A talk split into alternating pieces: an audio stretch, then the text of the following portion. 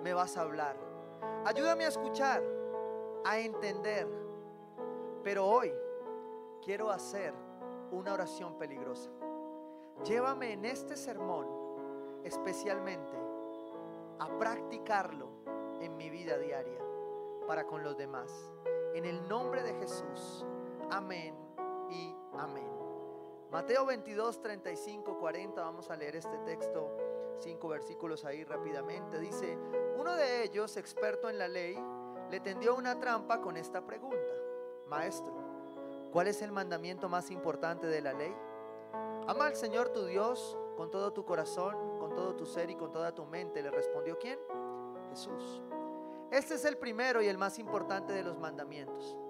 El segundo se parece a este. Ama a tu prójimo como a ti mismo. De estos dos mandamientos dependen toda la ley y los profetas. Padre, yo quiero darte gracias por tu palabra que es la verdad. Y te pido que tú coloques hoy, Señor, un filtro en mi mente, en mi corazón, Señor, para que tu Espíritu precioso pueda obrar a través de ella en cada uno de tus hijos, Señor.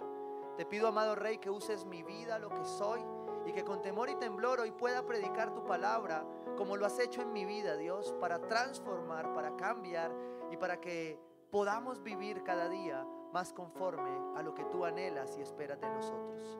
En el nombre poderoso de Cristo Jesús, Señor, te alabamos, buen Rey, y te pedimos que tú te lleves toda distracción, que nos dejes hoy escuchar tu voz, pero especialmente que nos dejes escucharla para sanidad, para libertad y para transformación en el nombre de Cristo Jesús. Amén y amén. ¿Cuál es el mandamiento más importante de la ley? Fue la pregunta que uno de los maestros de la ley le hacía a Jesús. Y esa pregunta es trascendental en esta serie que estamos llevando a cabo que se llama decisiones. Porque todos estamos tomando decisiones, amén. Creo que todos. ¿Ha sido fácil? No. la verdad no ha sido fácil. Hemos tenido que decidir cosas que no siempre estaban de acuerdo a lo que creíamos y pensábamos, ¿sí? Em, y, hemos tenido que decidir en esas cuatro primeras preguntas que nos hicimos, que hoy no les voy a recordar, usted va a las prédicas anteriores para que se ponga al día, si no había venido antes a las otras series, pero esas prédicas son muy importantes, esas preguntas son muy importantes para poder responder a esta. ¿Cuál es el mandamiento más importante? Preguntó uno de los expertos o maestros de la ley. Ama al Señor tu Dios con todo tu corazón, con todo tu ser y con toda tu mente. Le respondió quién? Jesús. Este pasaje bíblico, ¿sí? Es conocido como el gran mandamiento. Desde el antiguo, ¿no? Desde Deuteronomio y desde donde se menciona este mandamiento de amar a Dios. Y es llamado a través de la filosofía como algo que es llamado una máxima, ¿sí? Es una frase o un criterio o una regla de vida que al, ante su capacidad, su poder, pero a la vez por su simpleza, cualquiera debería aplicarla, ¿sí? Es algo que al leerlo, si yo lo aplicara en mi vida, ya debería dar fruto, ¿listo? La filosofía en, en, su estudio de una u otra manera menciona esto como una máxima del Evangelio, ¿sí? ¿Cuál? El gran mandamiento. Ama al Señor tu Dios con todo tu ser, con toda tu mente, responde Jesús. Este es el primero y el más importante de los mandamientos. Pero hay un segundo. Y Jesús dice aquí que el segundo se parece al primero. ¿sí? Yo sé que usted ha leído este versículo cantidades de veces, pero hoy quiero que usted lo resalte, lo copie, lo pegue, se lo apunte. De tatuaje sirve también ese, pues, a los que les gustan los tatuajes. ¿sí? Este se parece al primero. Cuando Dios dice que algo se parece, se parece. ¿Sí? Ama a tu prójimo como a qué? Como a ti mismo. Es imposible que te aprendas a amar a ti mismo si no aprendes a amar a Dios. Pero es imposible que puedas aprenderte a ti mismo según lo que la palabra dice si tú no aprendes a amar a tu prójimo. Pero es amando a Dios como aprendes a amar a tu prójimo. Esa es la máxima del gran mandamiento. Entonces le preguntaba al Señor esa máxima cómo aplicaba dentro de esta serie de decisiones. Y tiene que ver con lo que el Señor ha venido llevándonos a tomar. Decisiones financieras, em, de tiempo, frente a nuestros recursos. Siempre hemos resumido esto en tres recursos importantes sobre los cuales Dios nos pedirá cuentas. Primer recurso, el tiempo. Dice la palabra de Dios que sobre él Dios nos ha dado ¿sí? discernimiento y sabiduría para administrarlo. Muchos usamos algo, a veces jurásico, pero que hoy se usa aún, la agenda. ¿sí? El tiempo se administra a través de una agenda, se, administra a través del reloj ¿sí? y todo esto. Y eso tiene que ver con el gran mandamiento. También otro de los recursos es el dinero. Dios nos va a pedir cuentas del tiempo y del dinero, de las cosas materiales. Y para eso a veces usamos una gran herramienta que se llama el presupuesto. Lo vemos en nuestro discipulado de paz financiera. ¿sí? Usamos un presupuesto para ser buenos administradores y buenos mayordomos. Pero hay un tercer elemento ¿sí? que Dios nos va a pedir cuentas que no es tan fácil encontrar con qué se administra. Y es las personas. Dios va a pedirte cuentas de las personas que te puso al lado o te entregó. Voy a mostrarlo en esta figura y es la figura de la paternidad o los que somos padres. Vamos a dar cuenta, primero que todo, ¿sí?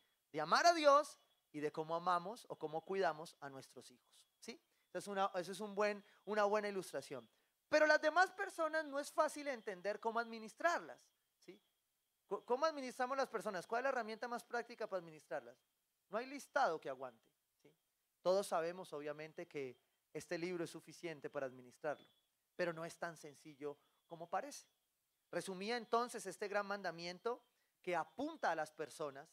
Apunta primero a Dios, me coloca en el eje, pero apunta a las personas.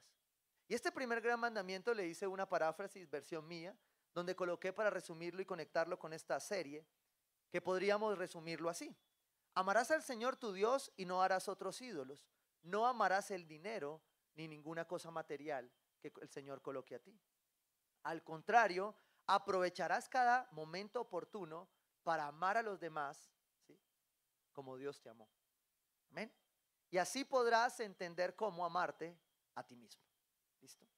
Resumía esto en esta, en esta máxima del Evangelio. Pero como esto apunta a las personas, tengo que hablar de personas, ¿sí? De cómo administrar las personas. Y esta pregunta, la quinta pregunta de las decisiones para decidir bien, para decidir cada día más conforme a la voluntad de Dios, apunta a las personas.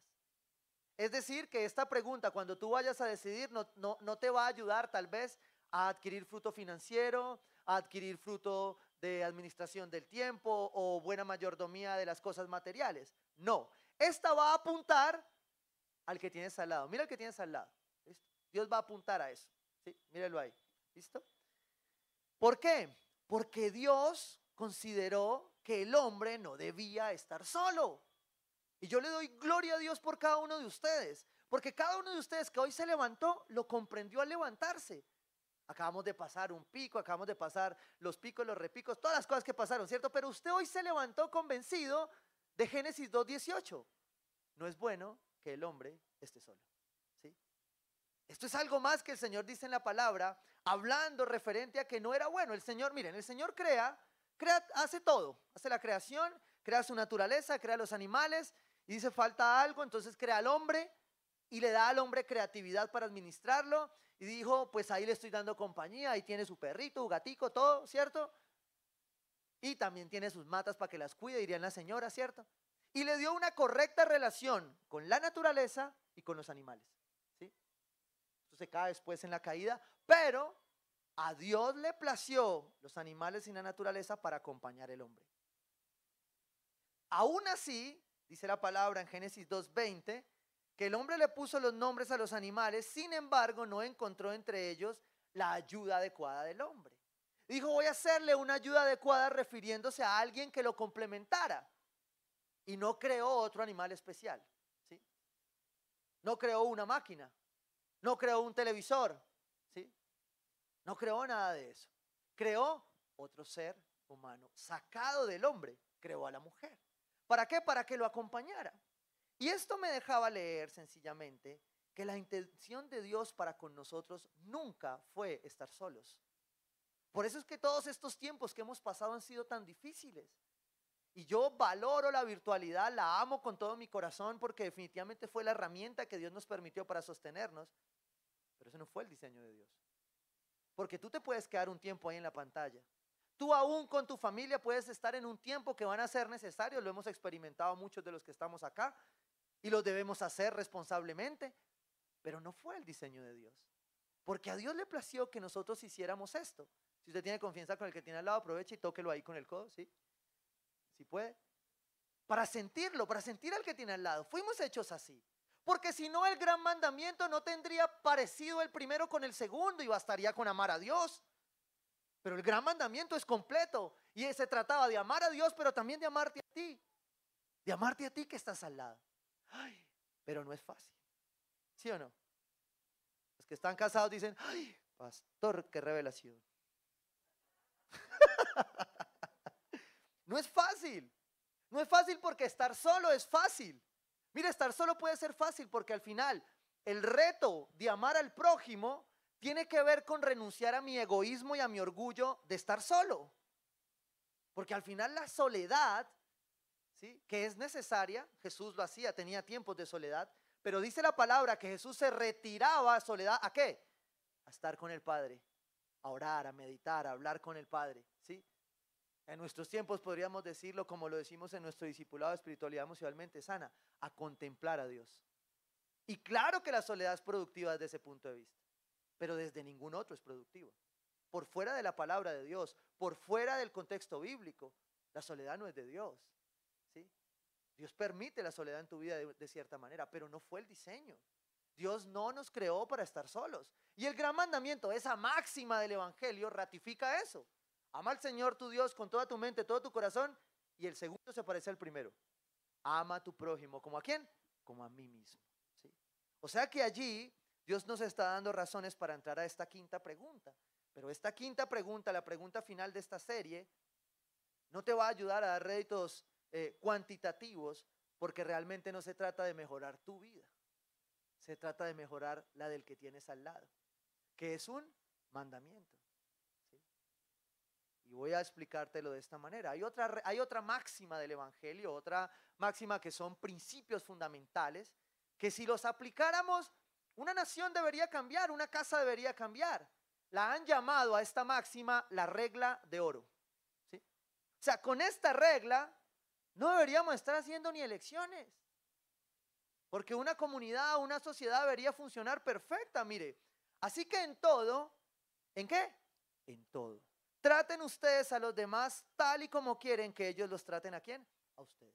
Y esto me encanta porque hay muchas religiones, hay muchas sectas, hay muchas cosas que han usado esta máxima, pero la han usado en negativo. Y muchos la aprendimos así. Y hoy usted se la va a desaprender y la va a aprender como lo dice la Biblia. Seguramente a usted se lo enseñaron porque usted era eh, niño calavera, ¿sí?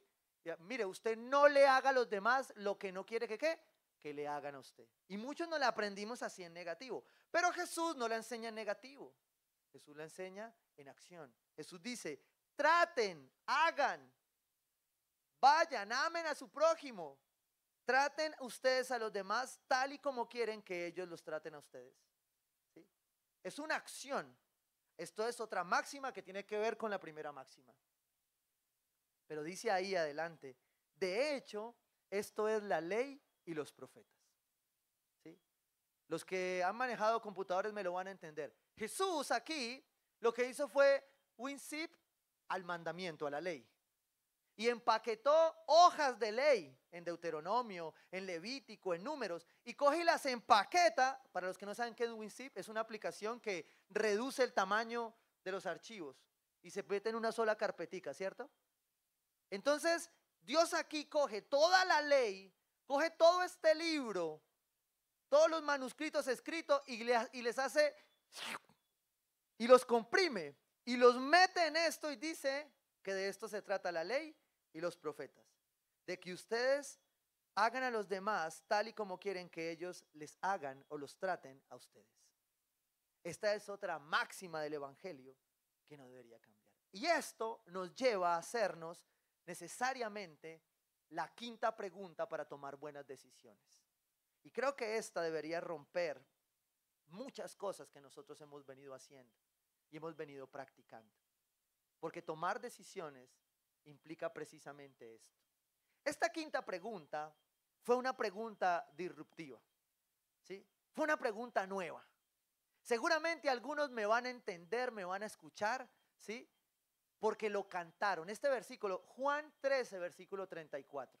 Seguramente usted como yo nació en esa misma tradición y alguna vez cantó este pedacito de este versículo, ¿cierto? Se lo voy a leer así. A ver si alguno me responde con el coro.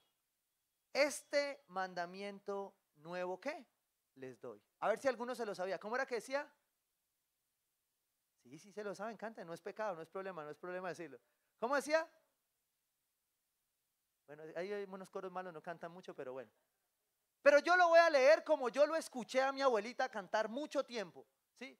Yo entré a la iglesia y yo escuchaba a mi abuelita, a mi abuelito diciendo, un mandamiento nuevo. Ay, sí sabían, ¿no? Sí se lo sabían, ¿cierto? Ustedes vienen de la misma parte. Bueno, algunos ni siquiera pasaban por ahí, pasaban tirando piedras, pero bueno. Pero los que nacimos en esa tradición, nacimos en un pueblo colombiano, nacimos en, a través de esa tradición, ¿sí? Ese fue el cristianismo que conocimos. Gloria a Dios, pues al final imperfecto, pero gloria a Dios, a través de él empezamos a recibirlo. Y yo hoy, después de 25 años apenas que tengo, me acuerdo de eso. Yo no sé por qué se ríen, la envidia, ¿no? Este sermón es para ustedes. Un mandamiento nuevo. ¡Wow! Jesús estaba parando en medio de religiosos, en medio de un pueblo que quería ley, que quería orden, que quería un salvador, y le está diciendo a sus discípulos, hay algo nuevo adicional a estas dos máximas. Sí, claro, yo no he venido a anular la ley. Ama al Señor tu Dios con toda tu mente y con todo tu corazón. Vine a darle cumplimiento. Ama a tu prójimo como a ti mismo. Claro, traten a los demás como ustedes los tratan. Pero este es nuevo. Y este es superior. Un mandamiento nuevo les doy. Que se amen, ¿qué? Los unos a los otros. Wow. Y aquí la cosa se complica. Porque cuando Dios me manda a amar, ¿sí? Me manda a lo que dice este versículo. ¿Cómo amar? Y quiero que te pongas en este contexto. Los discípulos venían en este momento en un proceso donde Jesús les estaba anunciando que se iba a ir. Pero les estaba profetizando y les estaba mostrando lo que iba a venir. Lo que iba a venir para ellos, pero también lo que iba a venir para Él. Y les dice, hoy les mando algo nuevo, algo que cambiará la historia de la humanidad, algo que no va a tener con qué enfrentarse. No hay arma, no hay poder que pueda contra esto. Y nosotros, sus hijos, estamos mandados a ello. Por eso esta quinta pregunta tiene que ver con las relaciones. La pregunta número cinco es la pregunta de la relación. Y es cuando usted va a decidir, cuando usted va a tomar una decisión, ¿qué exige el amor de usted? Escriban en primera persona, ¿qué exige el amor de mí? Cuando usted se encuentra frente a una decisión difícil de tomar, las otras cuatro son muy importantes. Pero en esta ya, yo sé que usted quisiera decir, ah, yo voy a tomar las primeras cuatro, pero esta no, pastor. Pero esta, cuando usted se puede preguntar, ¿qué exige el amor de mí en este momento? Usted tiene que morir a ello. Y yo se lo voy a explicar de esto. Yo no sé por qué Dios, estos sermones son tan aplicativos o tan didácticos para el pastor. ¿Será porque los predico? Y Dios no quiere que prediquemos sin autoridad.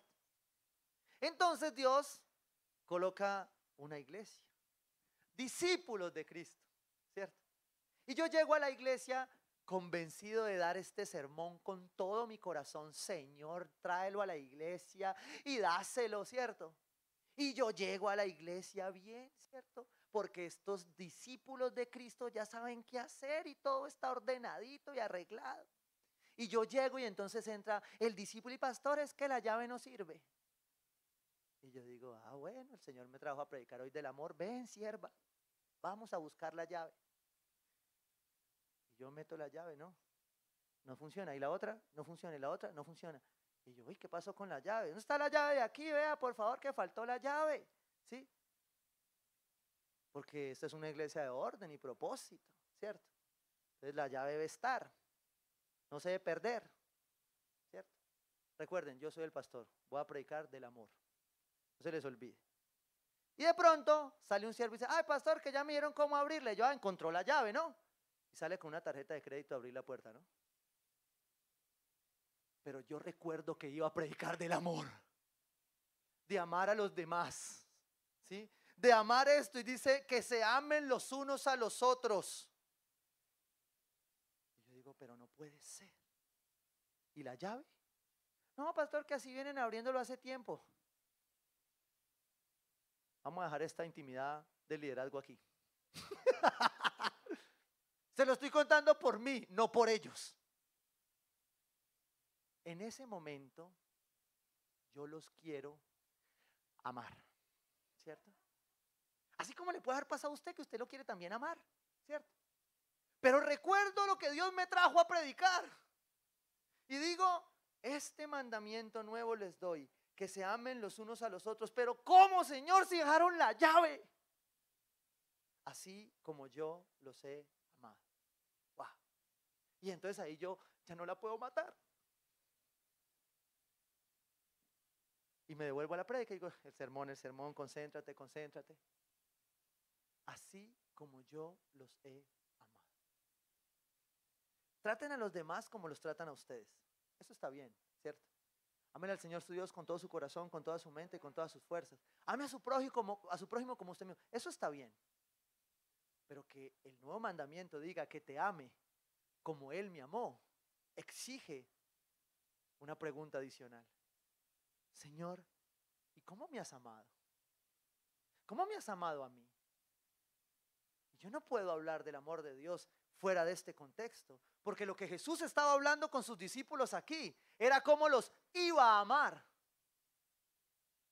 Yo los he amado, claro, habían compartido con Él. Y esto es algo que quienes hemos caminado con Cristo anhelaríamos. No sé si usted lo ha pasado, pero yo sí me he hecho la pregunta, uy, ¿cómo será eso encontrarse uno con Jesús? Uy, no es tremendo, es una emoción, ¿cierto? Yo digo, uy, no, con Él no dejaría las llaves, no había problema, nada. Pero como tú eres Jesús y yo soy Jesús. ¿Cómo los amó? Y yo pienso en los discípulos, claro, nos ha amado, nos está prometiendo salvación, nos va a llevar a algo diferente.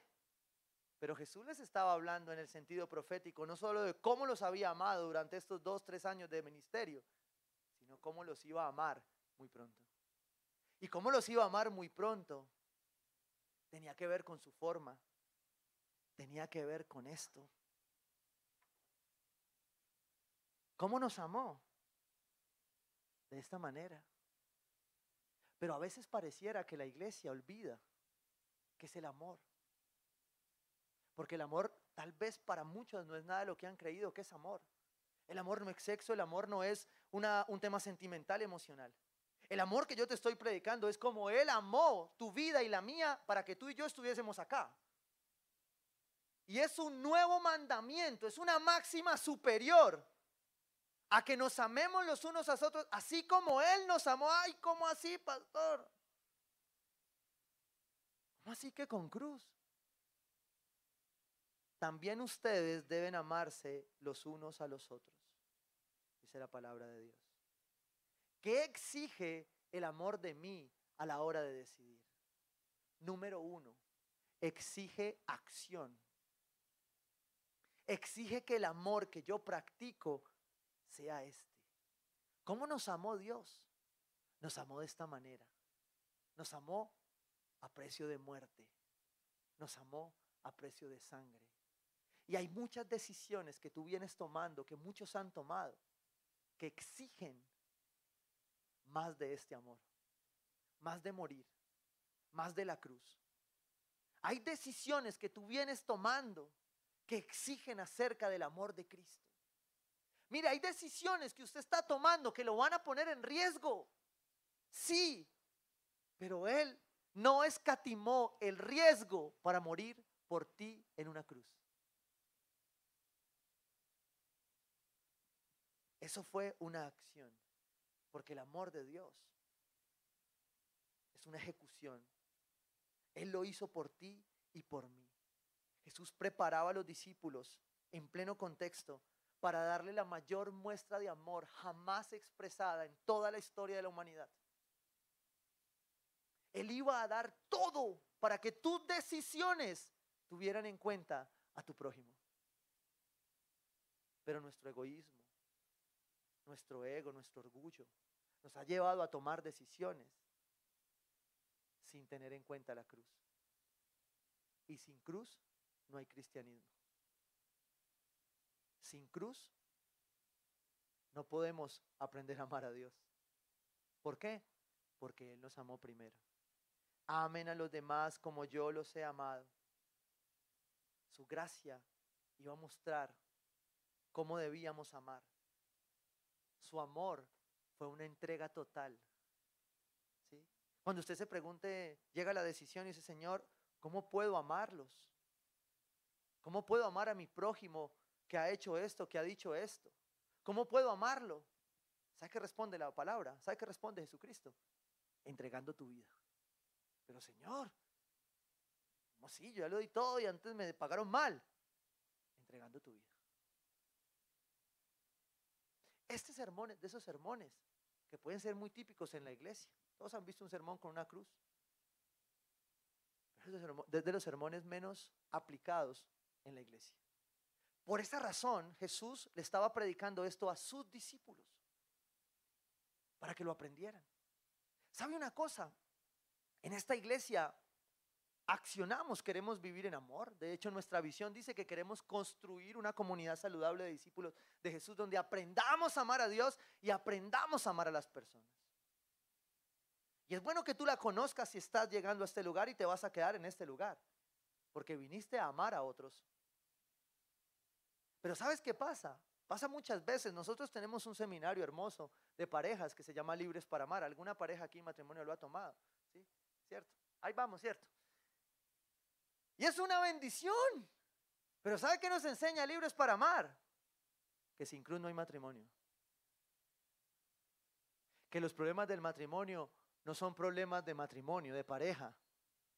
Son problemas de cristianismo. Son problemas de no poder entender el sacrificio de la cruz. Son temas de no poder entender qué es lo que Dios está haciendo en mi vida. Pero Jesús le dice aquí a sus discípulos, amen a los demás como yo los he amado, como la cruz les va a mostrar que los ame. Él ya los había, los había amado en compañía. ¿Sabe qué me llama mucho la atención de este contexto bíblico? Que la máxima del gran mandamiento la escribe Mateo en esa parte. Mateo, claro, eh, eh, históricamente es conocido eh, que era un cobrador de impuestos y Mateo ponía mucho detalle en lo que él escribió. Pero Juan, Juan no solo ponía el detalle, Juan ponía el corazón. ¿Sabe por qué? Es llamado el discípulo amado. Y no porque Jesús tuviese preferencia, sino porque Juan amaba a Jesús. Y al escuchar su corazón, se había sentido amado por él. No preferido, pero sí amado. Y Juan es quien escribe esto de parte de Dios. Ámense como yo los he amado. Y usted empieza a pensar en esta máxima y se pregunta su matrimonio. Yo he amado en mi casa como Dios me ha amado, como Jesús me amó. Yo he amado a mis hijos como Jesús me amó. Yo he amado a mis consiervos que dejan las llaves como Jesús me amó. Déjelo ahí. ¿Qué hace Dios? Jesús entregó su vida. ¿Y sabes qué hizo? Filipenses 2, versículo 6. Dice la palabra que aquel que tenía charreteras de cinco soles, ¿sí? que colocaba aquí unas presillas que decían, Jehová, rey de los ejércitos, el gran jefe, el alfa, el omega. Voy a decírselo esta palabra, el todo. El todo no escatimó su estatus, su posición, para humillarse hasta lo sumo. El apóstol Pablo lo dice de esta manera, quien siendo por naturaleza Dios, el todo, no consideró ser igual a Dios como algo a que aferrarse. Él tenía todo, era todo, y no consideró aferrarse a Él. Y usted y yo queremos tomar decisiones aferrándonos a nuestro orgullo, a nuestro ego, cuando no somos nadie cuando por su infinita misericordia a través de lo que Él hace en la cruz, somos sus hijos. Pero nosotros nos seguimos aferrando, pero yo como yo no puedo bajar hasta allá. ¿Sabe qué iba a hacer Jesucristo en su demostración de amor para los discípulos? Dar la muestra de autoridad más grande sobre la historia de la humanidad. Porque la autoridad que no está dispuesta a morir por los suyos no merece ser autoridad. Y Jesús enseñó esto. Jesús enseñó que cuando yo moría, Él obraba. Esta mañana terminamos el servicio y una mujer se acercó y me dijo, gracias pastor, necesitaba ánimo. La última conversación con mi esposo, él me dijo, pero ¿por qué no dices nada? Te insulto, te maltrato, te persigo. No te dejo ir a esa iglesia. Y no reaccionas. ¿Estás loca o qué? Como él, mi amor. Y yo decía, gracias por contármelo. Porque muchos necesitamos aferrarnos para amar a otros a lo que él hizo como Él nos amó. Y a veces estos problemas que les mencionaba de parejas, de matrimonio, solo necesitan una cruz para ser resueltos. Solo necesitan humillarse, tomar la actitud de Cristo y dejar de aferrarse a sus egos, sus orgullos, sus temperamentos para hacerlo como Jesús lo hizo. Por el contrario, se rebajó voluntariamente tomando la naturaleza de siervo y haciéndose semejante a los seres humanos. Y al manifestarse como hombre se humilló a sí mismo y se hizo obediente hasta la muerte. ¿Muerte de qué? De cruz. Su autoridad, la misma que los fariseos y maestros de la ley cuestionaban minutos, días atrás, la misma que los fariseos decían, ¿y este de dónde saca autoridad? ¿Sabe de dónde la sacaba? De estar dispuesto a ir a ella si tú no estás dispuesto de ir a la cruz, no vas a poder aprender a amar a los que quieres amar.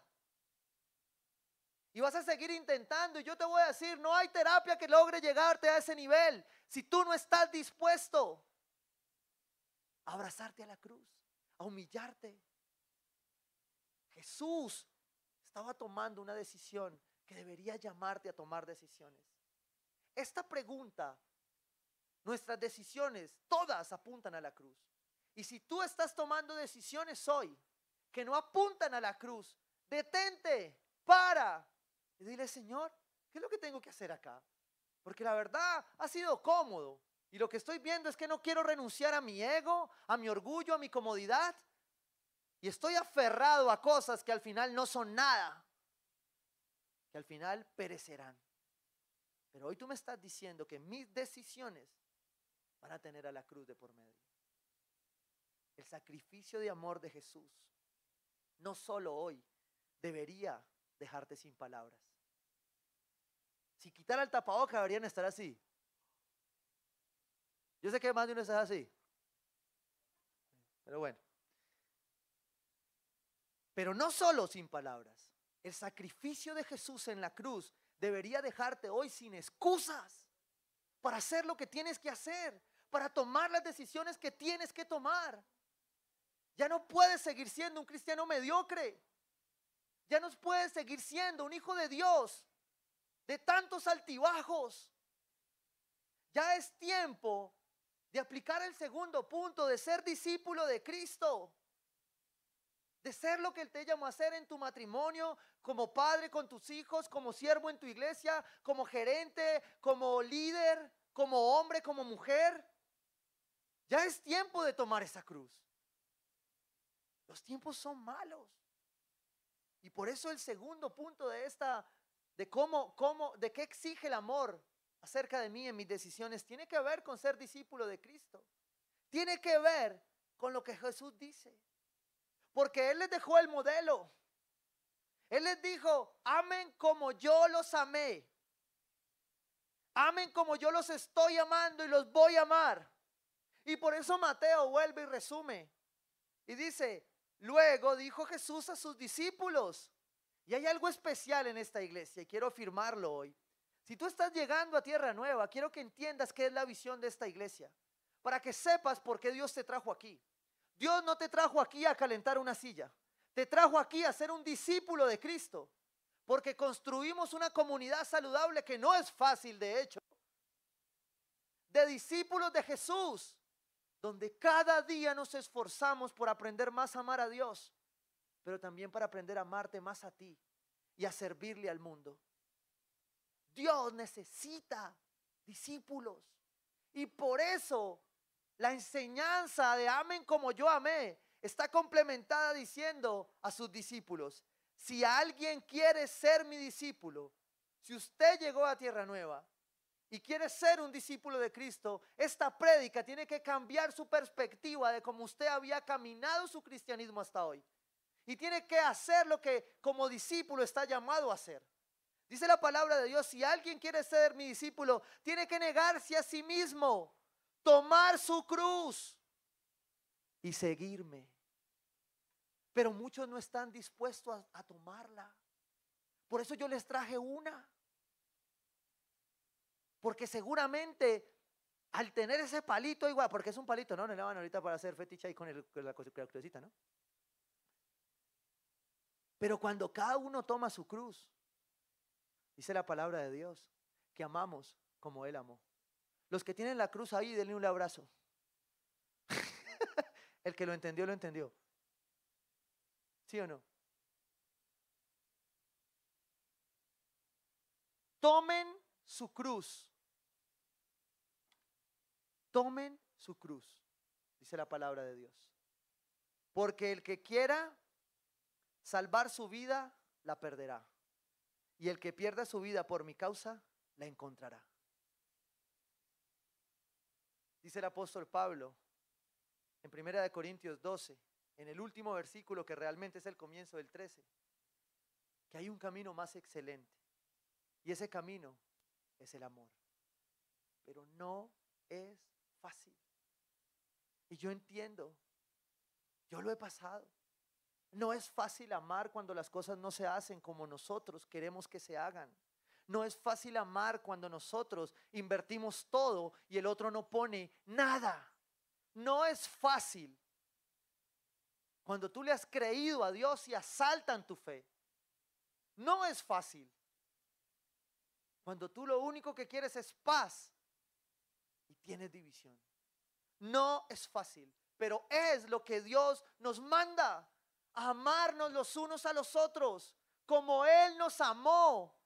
¿Y cómo nos amó Él? Con muerte, con cruz, se humilló hasta lo sumo. Sin necesidad, no lo necesitaba. Pero algunos de nosotros todavía creemos que no es necesario pagar un precio. Que se puede vivir un cristianismo light, sin sacrificio que se puede vivir un cristianismo cómodo, bonito, chévere. Yo te quiero invitar hoy a que te preguntes si estás amando a otros como Él te amó. A que tus decisiones de una vez por todas involucren este mandamiento, esta máxima del Evangelio. ¿Sabes por qué? Porque dice ahí Juan 13:35, de este modo todos sabrán que son mis discípulos si se aman los unos a los otros. Cuando esta mujer me decía esta mañana, pastor, mire lo que me dijo, pero tengo un gozo, yo verdad la veía con tanta alegría. Yo decía, esa mujer va con la cruz feliz. Pero iba, era envalentonada. Eh, yo dije, solo espero que llegue y ore. Porque como iba, iba tan segura que lo que había recibido era a propósito de Dios para cambiar ese corazón.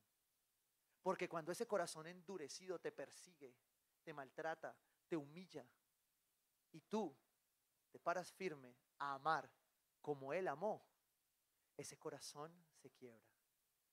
Porque eso fue lo que Él hizo con la cruz. Por ti y por mí. Eso fue lo que Él hizo con la cruz. Por eso el cristianismo no es tan sencillo como parece. Sería más chévere que lleguemos, nos prometan doctrina de la prosperidad y para ver plata chévere para todos funciona así.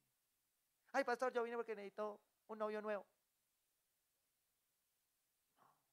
No, hay cosas que no cambian. Voy a decirte esto. Cuando tú decides tomar tu cruz, a cada uno le entregaron una, ¿no? Si no, reclame. Coja su cruz ahí. No vaya a ser ahora una cosa rara con una cruz de amuleto, pues que eso no es un amuleto, es un palo.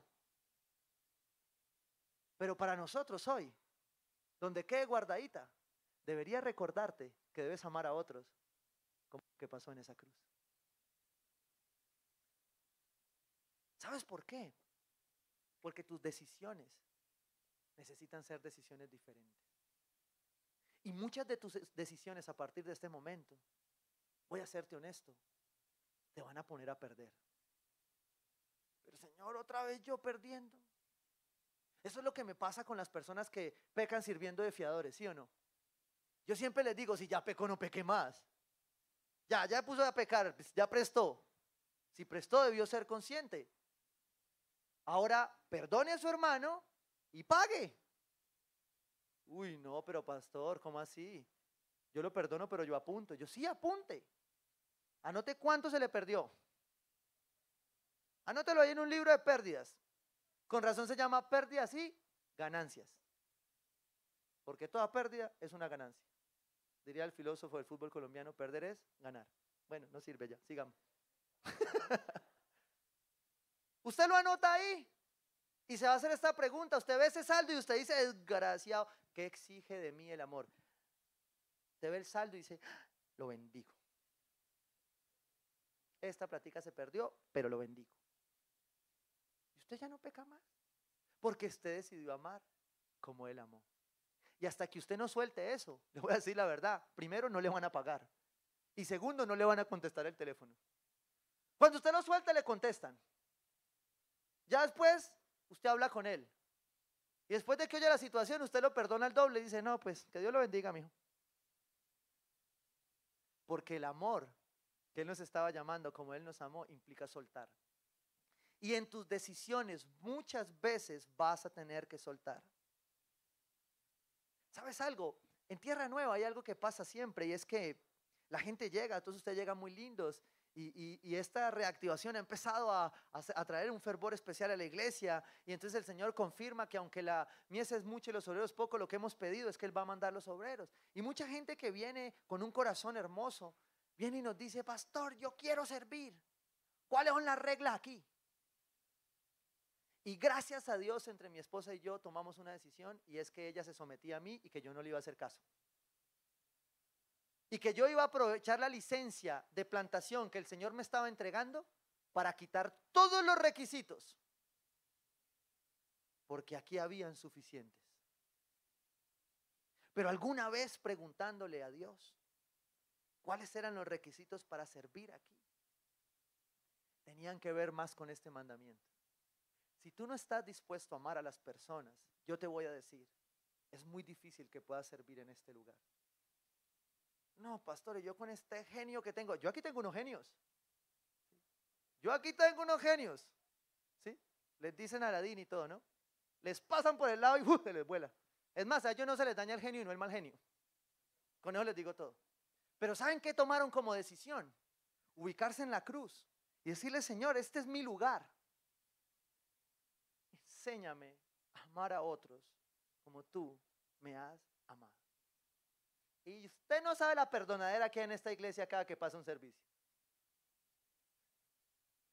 Porque aprendimos que en esta iglesia no guardamos rencor, perdonamos. Si tú estás dispuesto a enseñar, aprender a amar, primero a Dios, pero segundo, amar a las personas, ese es el lugar que Dios tenía para ti. Bienvenido. Ese es el requisito. Aprender a amar a otros como Dios nos amó. Es suficiente. ¿Sabes por qué?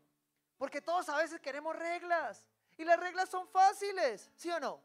Sino que lo diga un joven, papá, ¿a qué horas tengo que llegar? ¿Sí o no? Entonces uno de burro le dice a las 11. Nunca llegan a las 11. A las 11 salen. Porque a las 11 empieza uno a llamar, ¿qué hubo? No, no, ya voy saliendo, papá. Porque las reglas al final te dan control. ¿Tú sabes cuál es la regla? Las leyes te dan control y tú dices, ah, pero es que la ley yo la manejo, yo la manejo.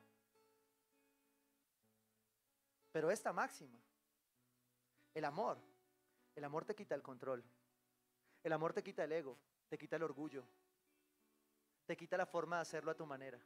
Porque el amor te dice que lo hagas como Él amó. Eso es más berraco.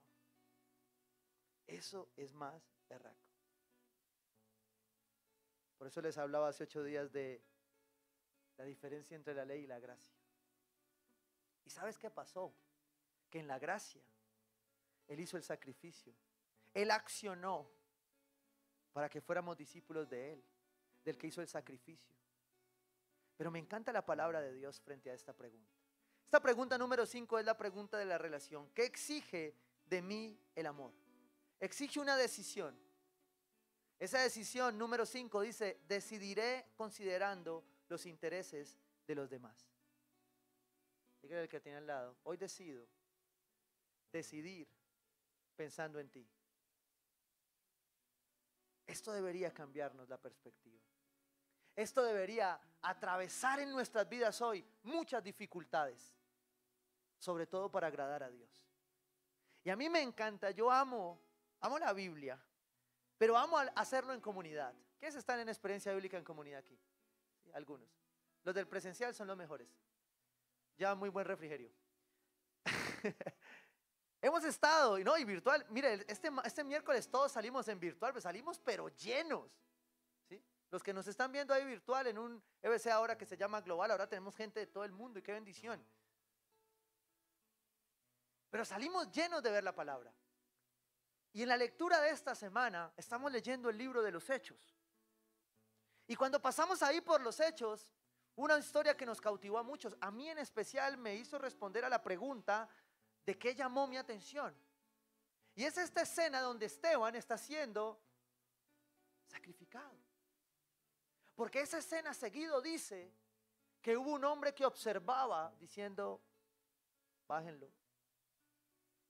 Y ese hombre se llamaba Pablo. Pablo escribió, si no el 50% cercano al Nuevo Testamento. Es el apóstol que pastoreó las iglesias y dio la visión para que hoy estuviésemos aquí. Y ese mismo hombre un día no decidió por el amor, decidió por sus deseos carnales, por sus apetitos, por la ley, por el conocimiento, por lo que él creía que debía primar. Y mató a un hombre que predicaba la palabra de Dios. Y dice la palabra que el Señor puso en Pablo un aguijón nos discutimos entre los historiadores acerca de cuál es ese aguijón. Unos dicen que una enfermedad, otros dicen que otra cosa, lucha en su mente, pensamientos. A mí me encanta quedarme con esta figura cuando leo este pasaje.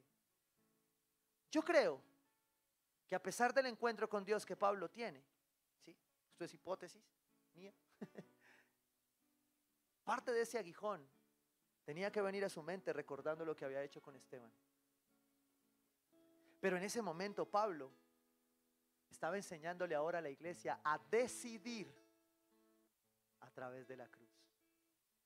Y Pablo no caminó con Jesús, pero tuvo un encuentro personal con la cruz, con la autoridad de Jesús, que era diferente a todas.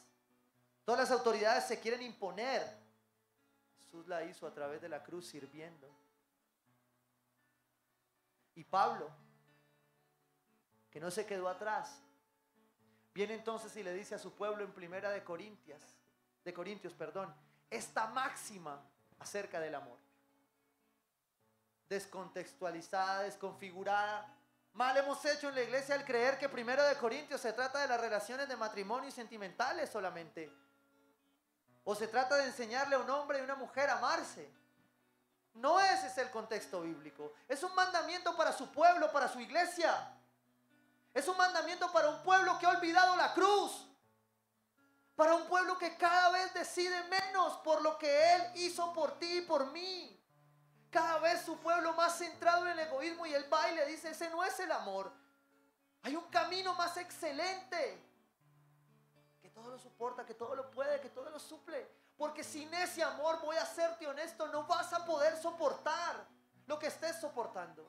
Aquella mujer que les cuento el testimonio está soportando porque ella sabe cuál es el amor de Cristo. Sabe cómo la amó Cristo para ella esperar por su matrimonio. Todos nosotros aquí vamos a orar por ella esta semana. No te doy el nombre, pero tú vas a orar por ella esta semana. Y por todas las mujeres que tienen un esposo inconverso y que por su manera de actuar están batallando para que ese hombre se vuelva a los pies del Señor. Muchos de ustedes aquí, algunos hombres aquí, son producto de una mujer que supo amar como Dios amó. Muchos de nosotros aquí somos producto de una mamá que ante lo calavera que éramos, aún así oró y nos amó como Jesús nos amó. Y hay muchas mamás aquí que han orado, clamado por sus hijos. Y yo te quiero decir hoy, mamá, no te canses, porque aquel que te amó a ti, que me amó a mí, está al tanto. Y Él va a terminar lo que ya se comenzó. Pero tú tienes que entender hoy esta perspectiva. Como el apóstol Pablo lo menciona en 1 Corintios 13:9. Siempre hay más información adelante. Porque conocemos y profetizamos de manera imperfecta. Pero cuando llegue lo perfecto, lo imperfecto desaparecerá. Mire, usted y yo vamos a tomar decisiones sin información correcta. Pero ¿por qué me contestaste así? ¿Pero por qué me heriste de esta manera? Y usted no sabe por qué. ¿Por qué su esposa, su esposo, su hijo, su padre está contestando de esa manera? ¿Sabe por qué? Porque siempre hay más información. Y porque hay cosas con las que usted está luchando que son como esta cruz. Que son como esa cruz que yo le entregué a usted ahí. Yo solo quiero que usted se lleve un recordatorio hoy de lo que verdaderamente es Jesucristo. Y que su cristianismo sea el de amar como Él nos amó. Tenemos un reto como padres. No nos las sabemos todas. Pablo aquí lo dice. Conocemos y profetizamos de manera imperfecta. Porque Él tiene más información siempre. Y en nuestras decisiones es tiempo de parar y ir a buscarlo a Él y decirle, Señor, me falta información porque no soporto esto. Me duele lo que me están haciendo. No quiero ser herido ni herida. Quiero amar como tú me amaste, pero se me hace difícil. Por el maltrato, por la dureza, por la persecución. Y el apóstol Pablo dice ahí, me salto al versículo 12. Ahora vemos de manera indirecta y velada, como en un espejo. Ahora no entendemos por qué el sufrimiento. Pero después dice el Señor que veremos gloria de Él. Cuando tú aprendes a tomar decisiones poniendo a los demás por primero, tú aprendes a ser como Cristo. Cuando tú aprendes a perder para que tu enemigo gane, esto va en contra de todo lo que culturalmente hemos aprendido. Cuando tú aprendes a arriesgar tu vida por alguien que a veces no lo valora, tú aprendes a vivir, a amar como Él amó. Ahora conozco de manera imperfecta, pero entonces conoceré tal como soy conocido. Ahora pues, como comienza, termina el apóstol Pablo. Permanecen estas tres virtudes. La fe, la esperanza y qué? Y el amor. Pero hace una aclaración a esta máxima, dice, pero la más excelente de ellas es cuál? El amor. Y yo te quiero decir esto. Usted lo lee ahí en la carta a la iglesia de Corinto. Estaba hablando de una iglesia con dones, con visiones, con sueños, con un mover espiritual especial. Pero el apóstol Pablo se para acá. Recuerde quién era el apóstol Pablo. Un asesino de cristianos que se encontró con la cruz y conoció el amor de su padre. El amor de aquel que lo amó desde antes del antes. Y dice que lo más excelente es el amor y hace un llamado a la iglesia de Colosa en Colosenses 3:14. Por encima de todo. Usted lo junta con Primera de Corintios, ve al Espíritu Santo escribiendo a iglesias diferentes con el mismo espíritu. Y aquí le dice a los colosenses, por encima de todo, por encima de lo que tú piensas, por encima de lo que tú crees que es bueno, pon el amor y jamás te equivocarás. En Gálatas dice, no hay ley que condene el amor. No hay ley que condene el fruto del espíritu. Y cuando tú decides por el amor, sentirás que vas a perder. Pero en el reino vas a ganar. Porque aprendiste a amar como aquel que te amó. Por encima de todo, vístanse de amor, que es el vínculo perfecto. ¿Quieres encontrar una agenda o un presupuesto para administrar tus relaciones personales? Administralas a través del amor. Porque cuando des cuenta de ellas, Vas a tener que mirar al cielo y vas a tener que mirar a Dios y decirle, yo los amé como tú me amaste, Señor. Oye, pero tu cruz era como chiquita, ¿no? Y la de los palitos alcanzaba. Pero hoy tú te llevas un recordatorio, algunas están medio manchadas, para que recuerdes qué significa amar como Dios amó. ¿Qué significa amar como Él nos ama? ¿Sabes por qué? Porque esta máxima, que es el vínculo perfecto del amor, llena todo vacío. Si tú viniste hoy hasta acá con un vacío, con una duda, yo te voy a decir, es el amor el que lo va a llenar, pero no el amor de un hombre, no el amor de una mujer, ni siquiera el amor de un padre. Es el amor del Padre perfecto, es el amor de Cristo, el que puede llenar todo vacío, el que puede reducir la fricción en una relación que ya está que se rompe, en una relación que ya no sabemos qué hacer, en un matrimonio que ya nadie da un peso por él. Pero cuando tú metes el amor, de pronto otros te van a devolver y van a decir, pero ustedes se perdonaron y ustedes están locos. Eso ya es tóxico. Tóxico es no tomar la medicina correcta del amor para seguir luchando. Y, no, y dejar de creer que el amor, que aquel que es el amor lo dio todo. Solo el amor hace que yo pase por encima mi opinión y mi criterio porque entiendo que hay más información. Y a pesar de que haya cosas que nunca entienda, cuando yo pongo primero el amor por encima de, este, de lo que yo soy, de lo que yo decido, de lo que yo hago, todas las otras preguntas van a ser importantes. Pero esta, esta va a cambiar tu vida. Y cierra diciendo el apóstol Juan en primera de Juan 4, 16. Y nosotros hemos llegado a saber y creer que Dios qué? Nos ama. Dios es qué? Amor. El que permanece en amor permanece en Dios y Dios en Él. Ese amor se manifiesta plenamente entre nosotros para que en el día del juicio comparezcamos con toda confianza, porque en este mundo hemos vivido como vivió quién? Jesús. Yo te quiero decir esto. Y si hay una persona aquí que tenga dudas sobre su salvación, yo quiero que hoy la conectes con esta perspectiva. Tú quieres estar seguro de tu salvación. Ama como Dios amó. Nadie más te lo puede garantizar. Nadie más te puede decir ni doctrinal ni teológicamente que tú pierdes o ganas. Pero la palabra de Dios dice que cuando tú amas como Dios amó, Él está en ti. Y dice que en el día del juicio aquellos que amamos como Dios amó nos será tenido en cuenta. En el amor no hay que temor. Si algo hemos padecido este año, el pasado y el antepasado, es de miedo. Pero el amor perfecto echa fuera el temor. Porque el temor te paraliza, no te deja moverte a preocuparte por el otro. una decisión que con mi familia tomamos cuando todo este rollo empezó. Y, y, me costó una semana de inclinarme ante Dios y decirle, Señor, ¿qué tengo que hacer? No quiero ser un imprudente, no soy un irresponsable. Pero no me siento bien quedándome aquí. No, no me siento bien viendo el temor y el miedo rampante en una sociedad y quedarme dentro de mi casa. Sí, quiero cuidar a los míos. Pero por encima de esto, hay una máxima que fue dada en una cruz que me llamó a perder mi temor a las cosas para afrontarlo con la verdad del amor y saber que cuando yo me enfrentaba a riesgos y peligros, Él era el que iba delante de mí.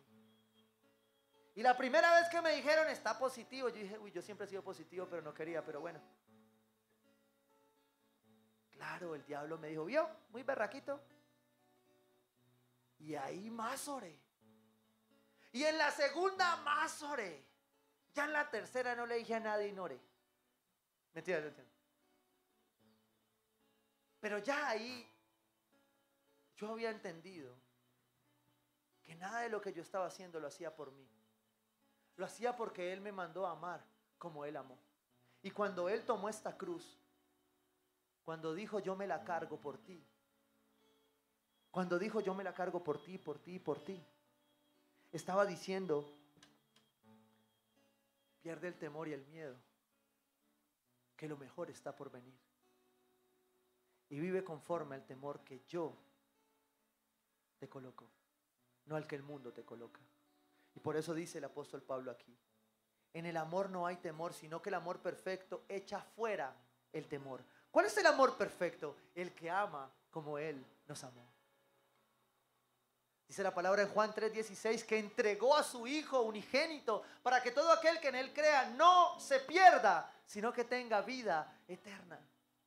Esta quinta pregunta debería llevarnos a preocuparnos no por los muertos, sino por los muertos en Cristo, que perderán una eternidad y que morirán doblemente sino que debería llevarnos a tomar decisiones para que el mundo, como el apóstol Juan lo decía, vea en nosotros el verdadero amor. El que teme, dice la palabra, espera el castigo, así que no ha sido perfeccionado en el amor. Nosotros amamos a Dios porque Él nos amó primero. Si alguien afirma, yo amo a Dios, pero odia a su hermano, es un mentiroso. Pues el que no ama a su hermano, a quien ha visto, no puede amar a Dios, a quien no ha visto. Y Él nos ha dado este mandamiento. Este mandamiento, el que ama a Dios, ama también, ame también a su hermano.